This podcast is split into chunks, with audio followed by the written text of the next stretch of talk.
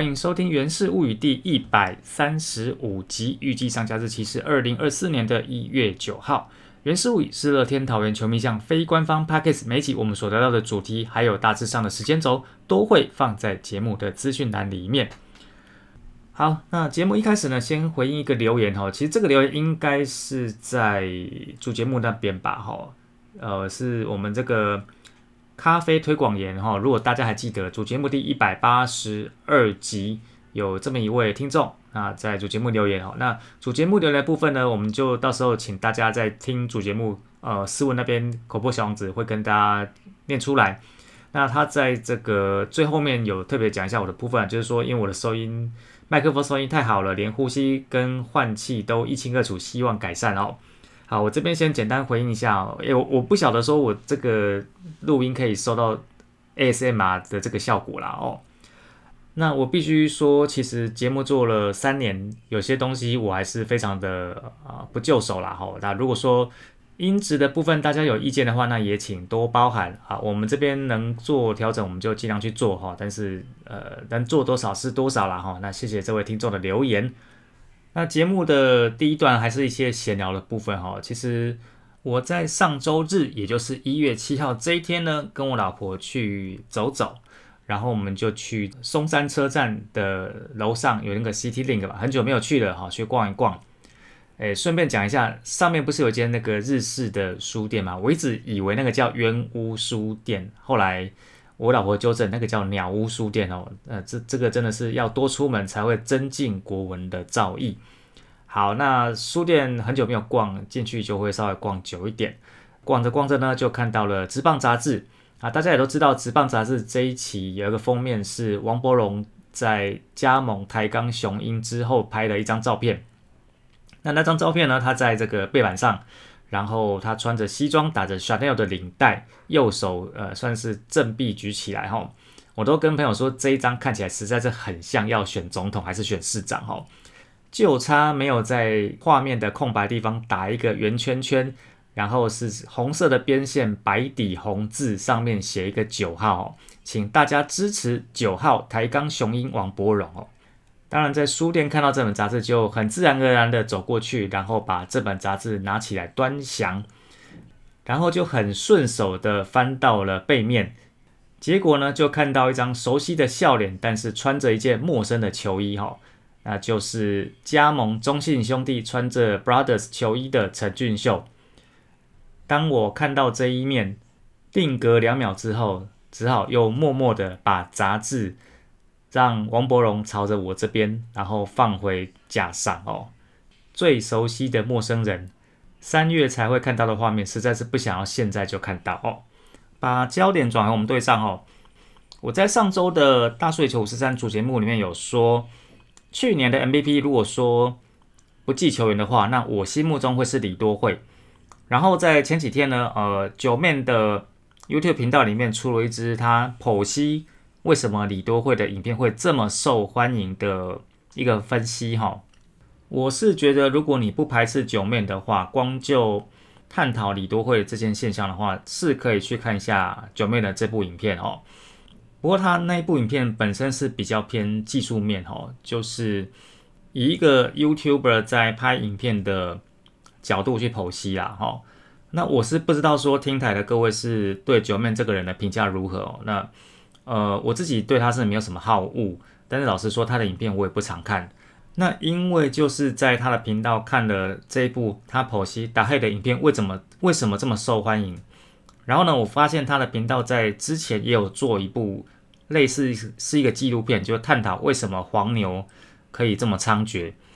那那一部呢，他有访问到一位黄牛，也有访问到票券系统的高阶主管，也有访问到两位。呃，推动修法的年轻人，大家如果有兴趣的话，也是可以去看一下了哈。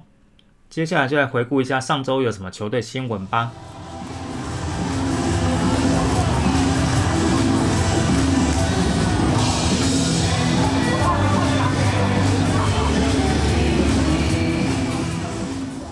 球队新闻第一则不是我们队的新闻哈，就是我们在上一集已经跟大家讲。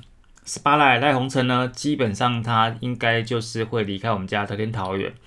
因为在季末跟球队谈薪的时候呢，球团这边呢线踩的非常的死哦。那因为赖鸿成不满意这样子的条件表现，最后呢就是球团把他放在六十人名单之外。也就是说，在去年十二月三十一号之前，台钢雄鹰有唯一的优先预约权。那在今年之后呢，所有各队啊不在六十人名单里面的球员，各队都可以去抢。那最后呢，赖鸿成就确定加盟台钢雄鹰。那赖鸿成呢，其实二零二三年去年他的月薪是三十八万。季末呢，跟球团谈薪的时候，球团只愿意多两万，就是给四十万。那最后呢，台钢雄鹰给出的条件是四十二万，也就是说呢，赖鸿成是为了那两万块离开家乡桃园，然后去高雄。当时为了十万块去写一条歌，啊，伊是为了两万块特别离开桃园吼。听起来高几率就是 k i m o j i 的问题啦吼。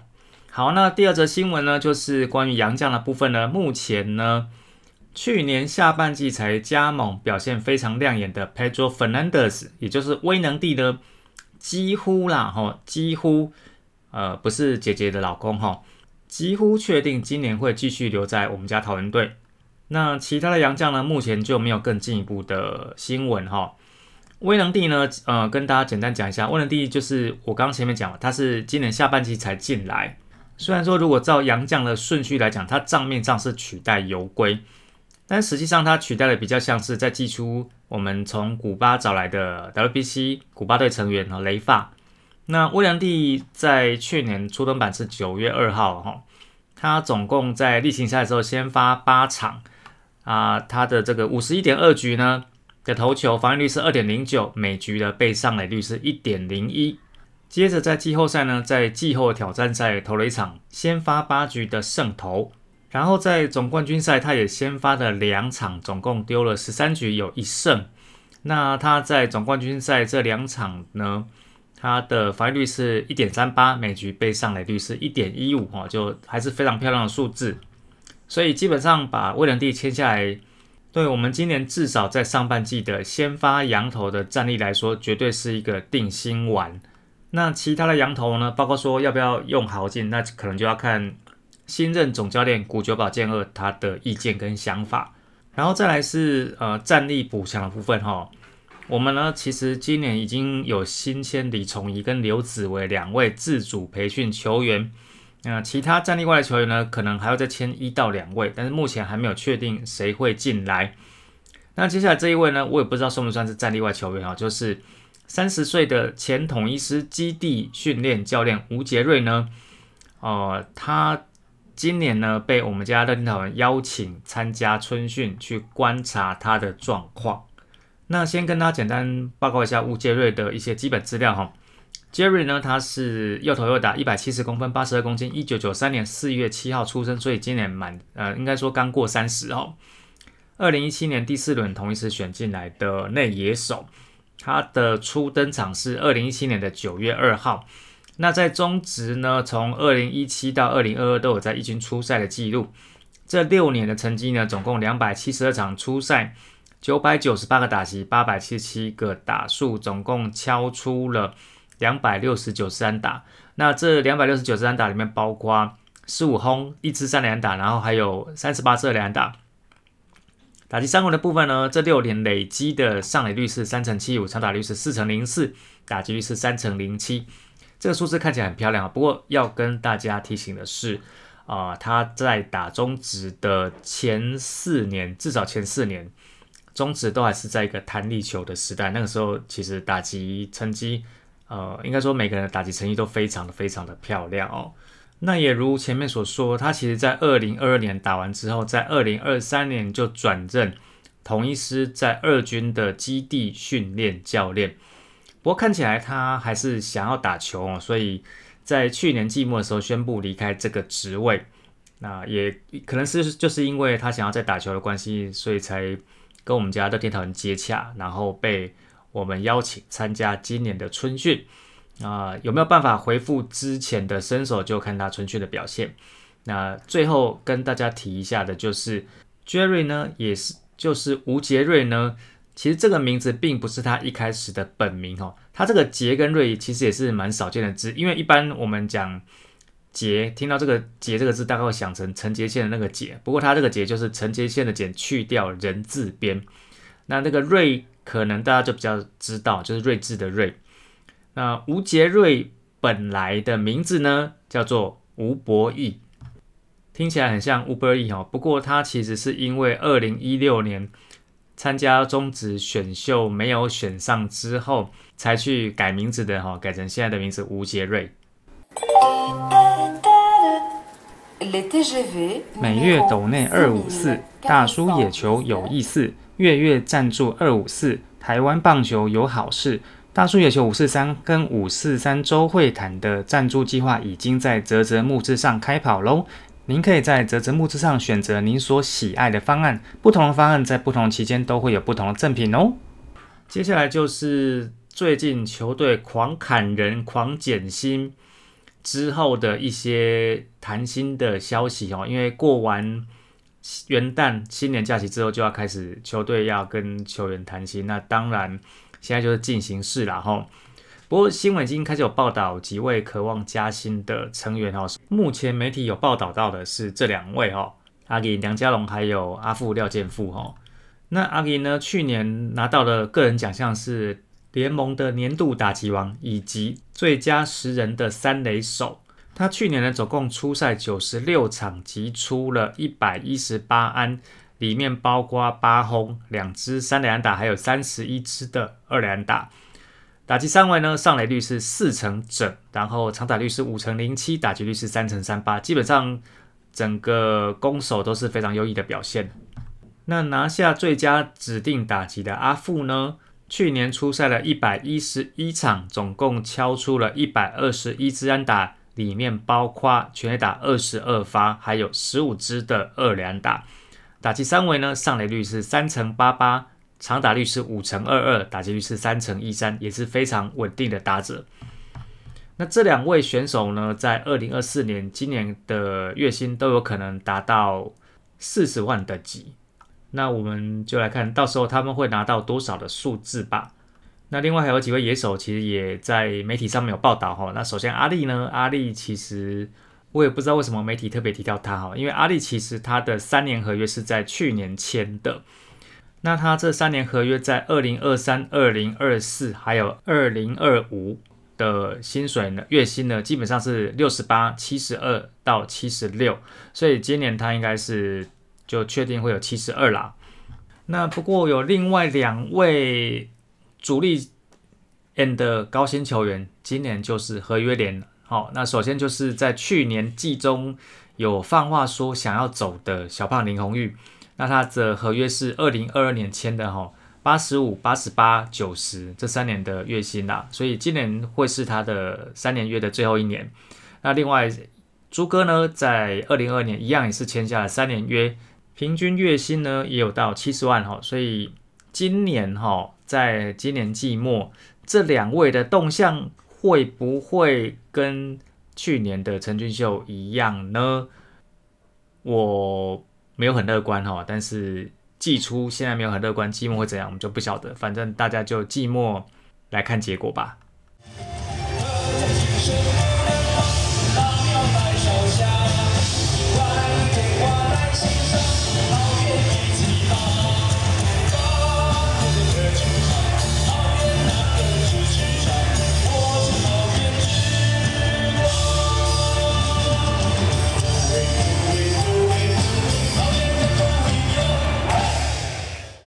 目的最后一段又是闲聊哈，大家也都知道，本周六也就是一月十三号的时候，我们又有选举啦。那我们是棒球节目哈，所以在这个节目我没有要跟你拉票，但是其实我也在跟你们拉票哈。我没有要跟你拉票的意思是我没有要叫你投给谁。但是我也算是在跟你拉票意思是，我要请你记得去投票哈，因为这个世界上其实有很多很多国家的人，他们想要用选票去改变他们这国家的政治或国家的发展，但是他们没有这个权利。那当各位有这个权利的时候，我觉得要珍惜这个权利。其实不管你选谁，我都觉得你要珍惜这个权利哈。那至于像选举这件事情啊，我们还是就简单讲一下好了。就是我我很 roughly 讲，就是我我觉得我在我人生的每个阶段看选举都会有不同的一些心态跟角度啦。那年轻的时候，我其实至少是比现在狂热一点点哦。我可能跟真正很狂热的人也不能比，但是应该会比现在狂热。哦，那所以选举就觉得很重要啊。呃，这个是我们走在这个。国际发展的十字路口啊，我们一定要胜选啊，怎么样怎么样？那我最近的想法是，对于呃政治或选举，我觉得这个就很像我们要去手机约满了要去续门号，就是你到底要续哪一家的门号？你说这件事情重要吗？其实也蛮重要的。那有没有重要到呃，好像要跟家人吵架、跟朋友吵架、反目成仇，或者是？呃，选上了很你你支持人选上很开心，你支持人那个落选的很哀戚，好像也不用哦。但是它就是一个在生活里面规律会发生的事情。那规律会发生的事情，只是说啊，时间到了，你就是要做个选择。那我珍惜可以做这个选择的机会，那希望大家也可以珍惜你有这个投票的权利跟义务。总之呢，有票就去投。以上呢就是本集的《源氏物语》，感谢大家收听，咱后期空中再相会，see you again，拜拜。